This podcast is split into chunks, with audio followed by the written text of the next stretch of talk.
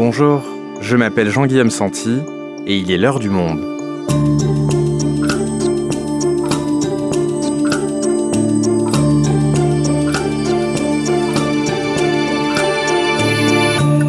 Aujourd'hui, et vous, revendez-vous également, comme il se doit en 2022, vos vieux pulls et chemises qui prenaient la poussière sur une application de seconde main.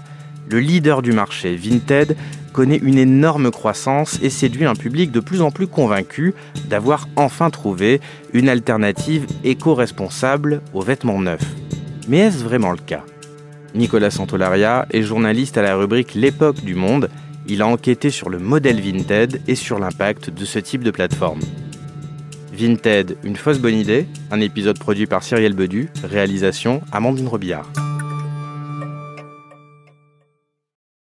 La première fois que j'ai entendu parler de vintage, je pense que c'était en 2014-2015, je dirais quand j'étais en, fin de collège. Et donc je dirais que vintage, j'ai commencé à, en entendre parler et à télécharger l'application, euh, je crois à peu près à ce moment-là. Clara a 23 ans. Elle vit à Lyon où elle est étudiante en communication. Elle a entendu parler de Vinted très tôt, au collège donc, mais c'est quelques années plus tard qu'elle se met véritablement à l'utiliser. J'ai surtout vendu en fait arrivé à la fac quand j'ai déménagé etc quand je suis passée de chez mes parents à, du coup à mon logement étudiant parce qu'il fallait faire tout simplement un tri dans ses affaires. Donc j'ai surtout vendu en fait euh, au début. L'application est très très bien faite. On se retrouve très facilement. Si on sait ce qu'on veut on va trouver parce qu'il y a beaucoup de critères et de filtres donc c'est pour ça que moi, en tout cas, j'ai beaucoup utilisé Vinted. Et en fait, ça fait que depuis euh, deux ans, en fait, euh, pendant le, confinement, que j'ai commencé à acheter. Je suis quand même assez sensible par rapport du coup à tout ce qui est euh, écologie, etc. Et on sait bien évidemment que la production de vêtements a un impact énorme par rapport du coup à la planète et je voulais essayer de faire les choses bien tout en du coup en achetant de nouveaux vêtements donc c'est surtout à ce moment-là que j'ai commencé à acheter en fait mes, mes vêtements sur Vinted. Clara est pile poil dans la cible visée par l'application d'achat et revente de vêtements de seconde main. Jeune, n'ayant pas un budget illimité, mais aussi sensible à changer sa façon de consommer. Pour elle, Vinted est une alternative plus écologique, mais à l'heure où l'application affiche une croissance que beaucoup lui envient, et où les achats se multiplient donc d'autant plus sur la plateforme, peut-on vraiment dire que son impact est positif pour la planète? Nicolas, pour commencer, avant que tu nous expliques l'impact que peut avoir euh, Vinted, déjà, est-ce que tu peux nous expliquer ce que c'est? C'est quoi cette plateforme pour ceux qui ne la connaîtraient pas? En fait, c'est un marché en ligne communautaire euh, dans lequel il y a essentiellement des vêtements, mais pas que, qui est né euh, à Vilnius en Lituanie en 2008. Au départ, l'idée c'était d'échanger des vêtements entre voisins, entre amis, et donc ça a pris petit à petit de l'ampleur. Ça s'est déjà développé en Allemagne, dans d'autres pays, c'est arrivé en France en 2013. Et euh, donc, c'est une plateforme qui aujourd'hui a une croissance extraordinaire et un marché mondial. En France, il y a, je crois, environ 19 millions d'utilisateurs, ce qui est euh, énorme. Alors concrètement, comment est-ce que ça fonctionne? On arrive sur le site, on a euh, différents onglets, des vêtements qui apparaissent en photo avec le nom de, des vendeurs, et donc c'est assez facile de rentrer en contact avec le vendeur ou alors de se constituer, je dirais, un petit ballot de favoris, les vêtements qu'on va vouloir acheter. Les gens viennent y chercher souvent des vêtements euh, précis, mais euh, il y a tellement d'offres en fait qu'ils se mettent à scroller, à surfer, à passer des heures sur Vinted. Et donc on est un petit peu noyé par justement cet océan de chiffons, je dirais. Et c'est la seule plateforme de ce type qui existe? Il y a d'autres plateformes en France comme Vide Dressing, Vestiaire Collective ou alors de nouveaux acteurs comme Moom, Modalist ou Once Again. Mais Vinted est clairement la, la plus populaire en France. C'est une plateforme qui s'adresse euh, essentiellement aux jeunes, puisque c'est les 20-35 ans qui s'y retrouvent en majorité. C'est aussi beaucoup les femmes. Donc c'est un marché qui a connu une forte croissance avec les confinements. Bah, les gens restaient chez eux, donc euh, ils achetaient par écran interposé. Il y a eu un véritable boom à ce moment-là. Et alors, qu'est-ce qui fait que cette application est devenue aussi populaire jusqu'à rendre presque accro ses utilisateurs? L'application est très simple d'usage et puis il y a le fait que les vendeurs euh, ne sont pas, il n'y a pas de commissions qui sont prélevées sur les transactions, donc euh, c'est intéressant pour eux. Ensuite, c'est vrai qu'il y a un côté hyper satisfaisant quand euh, on s'aperçoit que son vestiaire plaît, qu'on arrive à faire de l'argent avec. Il y a une sorte d'excitation à se transformer justement en vendeur comme ça, un peu à jouer au marchand quoi, en vrai. Et d'ailleurs, tu le dis dans ton enquête, les vendeurs les plus assidus deviennent des vrais experts en logistique pour stocker, vendre, emballer, envoyer Oui, c'est assez marrant. Beaucoup euh, donc customisent les colis pour les rendre beaucoup plus attractifs. Ils mettent des petits mots personnalisés. Euh, ils achètent du papier de soie pour emballer les vêtements. Donc en fait, on n'est plus vraiment dans l'artisanat. Certains se transforment véritablement en petites PME avec un savoir-faire commercial très poussé. Et euh, ça, c'est une des, une des données de Vinted. Justement, on peut devenir un marchand sans avoir toutes les tracasseries administratives qui vont avec généralement ce type de commerce.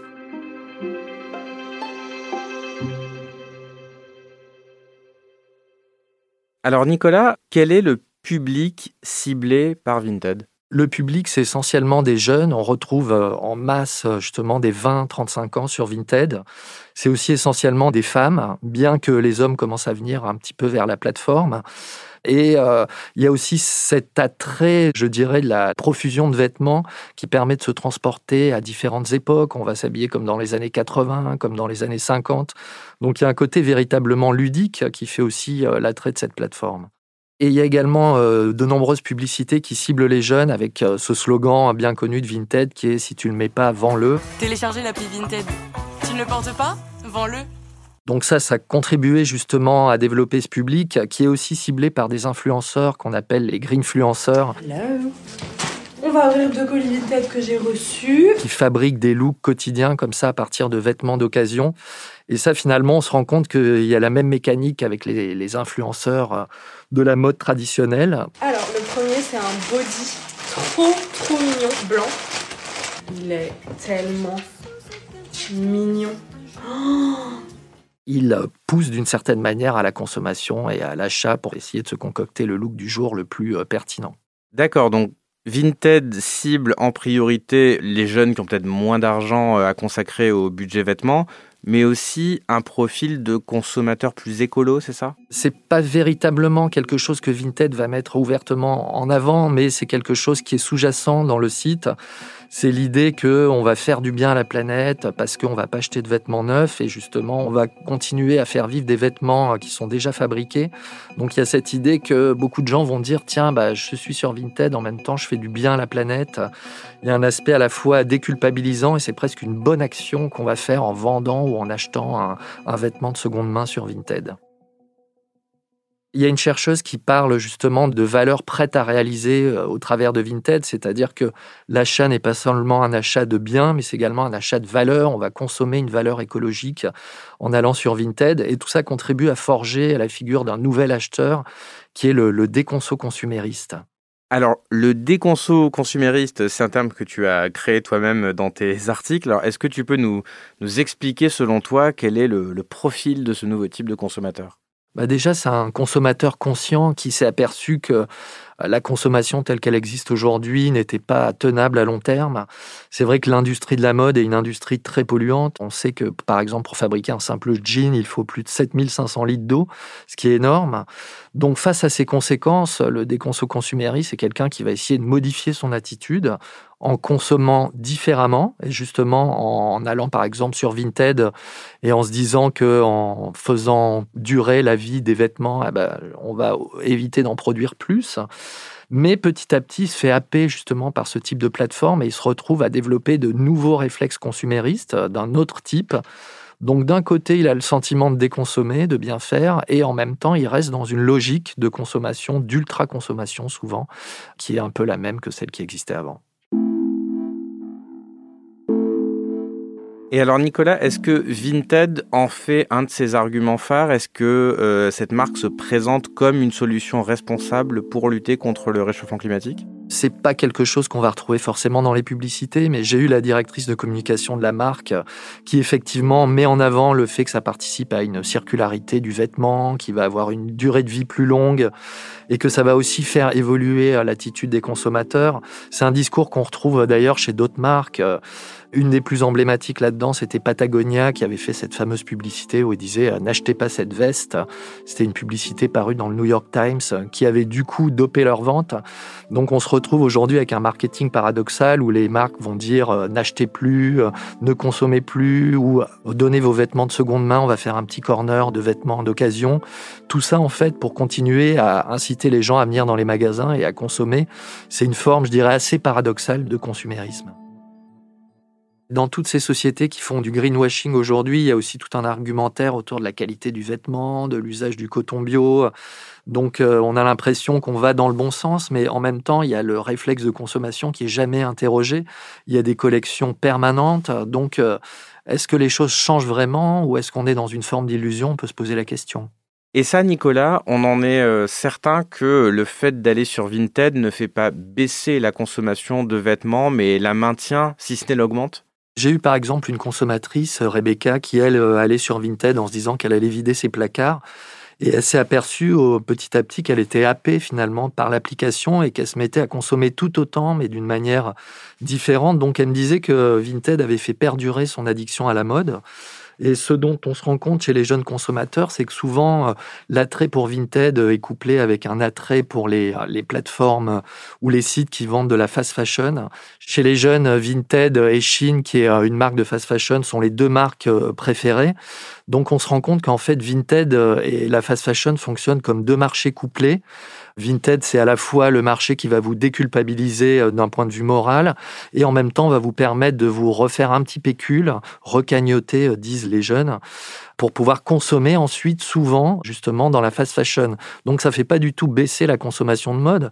Au contraire, on a une sorte de cycle accéléré avec deux marchés qui fonctionnent complètement en symbiose. Mais Nicolas, il n'y a pas que de la fast fashion sur Vinted non plus.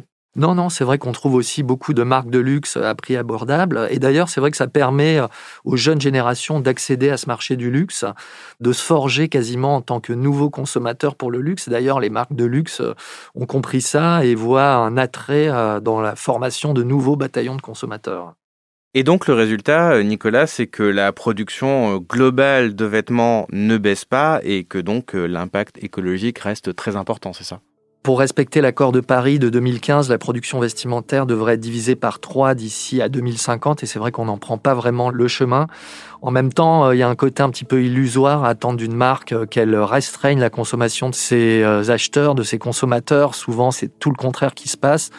D'autant qu'on s'aperçoit que sur Vinted aujourd'hui, euh, beaucoup de gens vont revendre directement des pièces qui parfois n'ont même pas été portées. Donc euh, au lieu de limiter la consommation, ça ne fait qu'accélérer le cycle de la mode et des renouvellements de collections. Donc on est véritablement dans une sorte de fausse solution. Nicolas, la question que je me pose maintenant, c'est quel impact est-ce qu'une plateforme comme Vinted a sur les structures historiques qui font de la seconde main en France comme euh, Emmaüs ou les friperies? Bah, j'ai interviewé une responsable d'Emmaüs qui était très critique par rapport à, ce type de plateforme. Elle me disait que depuis que Vinted est arrivé en France, eux ont constaté une baisse dans la qualité des dons qui arrivent chez eux parce que les gens vont développer un réflexe euh, dès qu'ils vont vider leur placard. Avant, ils donnaient tout à Emmaüs ou à d'autres types d'associations. Maintenant, ils vont se dire tiens, bah, ça je le vends et ça je le donne à Emmaüs. Mais ce qu'ils donnent à Emmaüs, au final, ce ne sont que des, des vêtements de très mauvaise qualité qui nécessitent plus de travail pour le tri et qui finalement euh, ne sont pas véritablement ou moins bien rentabilisés par les structures de type Emmaüs. Je suis Valérie Fayard, directrice générale déléguée d'Emmaüs France. Ils disent clairement que leur modèle économique est en péril, puisque le vêtement, c'est une de leurs premiers postes de, de rentrée d'argent. Alors, le modèle économique de 200 associations Emmaüs fonctionne sur la récupération de produits d'occasion que les gens nous donnent, qu'on collecte, qu'on trie, qu'on répare et qu'on revend ou qu'on redonne en solidarité. Donc ça peut être des meubles, de l'électro et beaucoup, beaucoup de textiles. On collecte 300 000 tonnes de produits par an, dont environ 100 000 tonnes de textiles, donc c'est absolument gigantesque. Mais l'objectif pour nous, c'est surtout de permettre au travers de ces activités de redonner du travail à des personnes qui étaient en difficulté, donc des compagnons, des salariés en insertion. Donc en fait, l'activité euh, que l'on offre aux personnes qu'on accueille et qui sont en difficulté, c'est d'aller collecter le textile soit chez les gens, soit dans des bornes, ou d'aller collecter des meubles ou de, des machines à laver, de les amener dans des ateliers où ils les trient, où ils les réparent, et ensuite de les vendre dans des espaces de vente. On a environ 500 boutiques sur tout le territoire français. Les plateformes, là, dans, dans tout ça, comment est-ce qu'elles interviennent et qu'est-ce qu'elles viennent perturber? Bien évidemment, ce sont des concurrents pour nous, puisque ce que les gens vont vendre sur ces plateformes, bah, c'est autant qu'ils ne nous donneront pas. Donc les gens vont commencer à avoir des réflexes qui sont de dire, bah, ce qui est bien, je vais le vendre sur Vinted, par exemple, et puis après, si j'ai pas réussi à le vendre, je vais le donner à Emmaüs. Or, nous, notre modèle économique, encore une fois, il repose sur le fait de pouvoir collecter des choses de qualité que l'on va revendre, et c'est ça qui va générer le chiffre d'affaires qui nous permet de payer notre projet social. Si ce qu'on nous donne baisse en qualité, on va avoir de moins en moins de choses à vendre, de plus en plus de choses à mettre au recyclage, c'est très bien sur un plan environnemental, mais ça rapporte beaucoup moins d'argent. Et donc, notre modèle socio-économique va être mis en péril.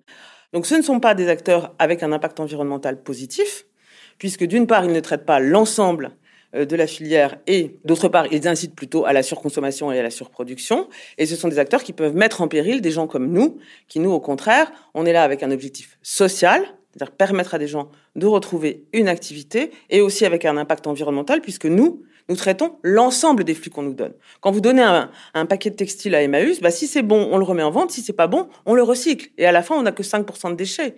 Et donc, nous, on assume l'intégralité des coûts. Donc, il y a là quelque chose qui n'est pas normal. Par ailleurs, ils étaient assez. Enfin, la responsable d'Emmaüs me disait qu'il y avait quelque chose de philosophique euh, là-dedans aussi, dans le fait que chaque geste qu'on faisait avant gratuitement, euh, là, le don de vêtements devient quelque chose de marchand, de marchandisé. Donc, on se transforme tous en micro-capitalistes.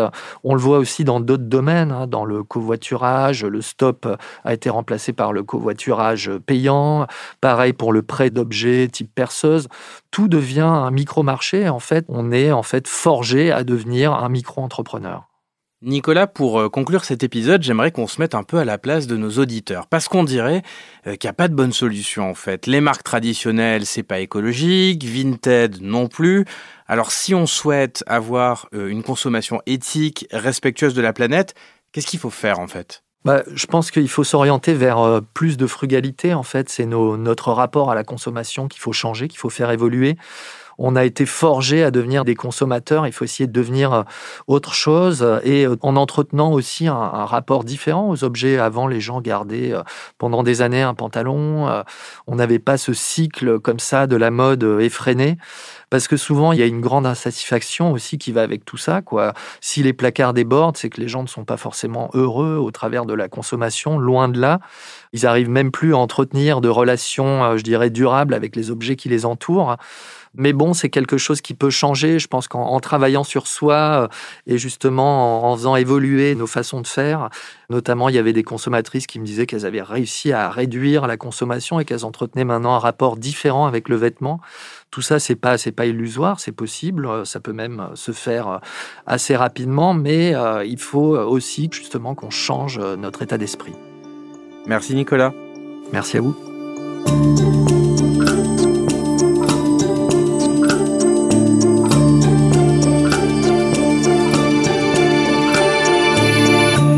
Si vous souhaitez en savoir plus sur le sujet, je vous invite à lire l'enquête sur Vinted de Nicolas Santolaria et les articles de notre spécialiste de la mode, Juliette Garnier, en allant vous abonner sur notre site lemonde.fr. C'est la fin de l'heure du monde, le podcast quotidien d'actualité proposé par le journal Le Monde et Spotify. Pour ne rater aucun épisode, vous pouvez vous abonner gratuitement au podcast sur Spotify ou nous retrouver chaque jour sur le site et l'application lemonde.fr. Si vous avez des remarques, suggestions, critiques, n'hésitez pas à nous envoyer un email à l'heure du monde L'heure du monde est publiée tous les matins du lundi au vendredi. On se retrouve donc très vite. À bientôt.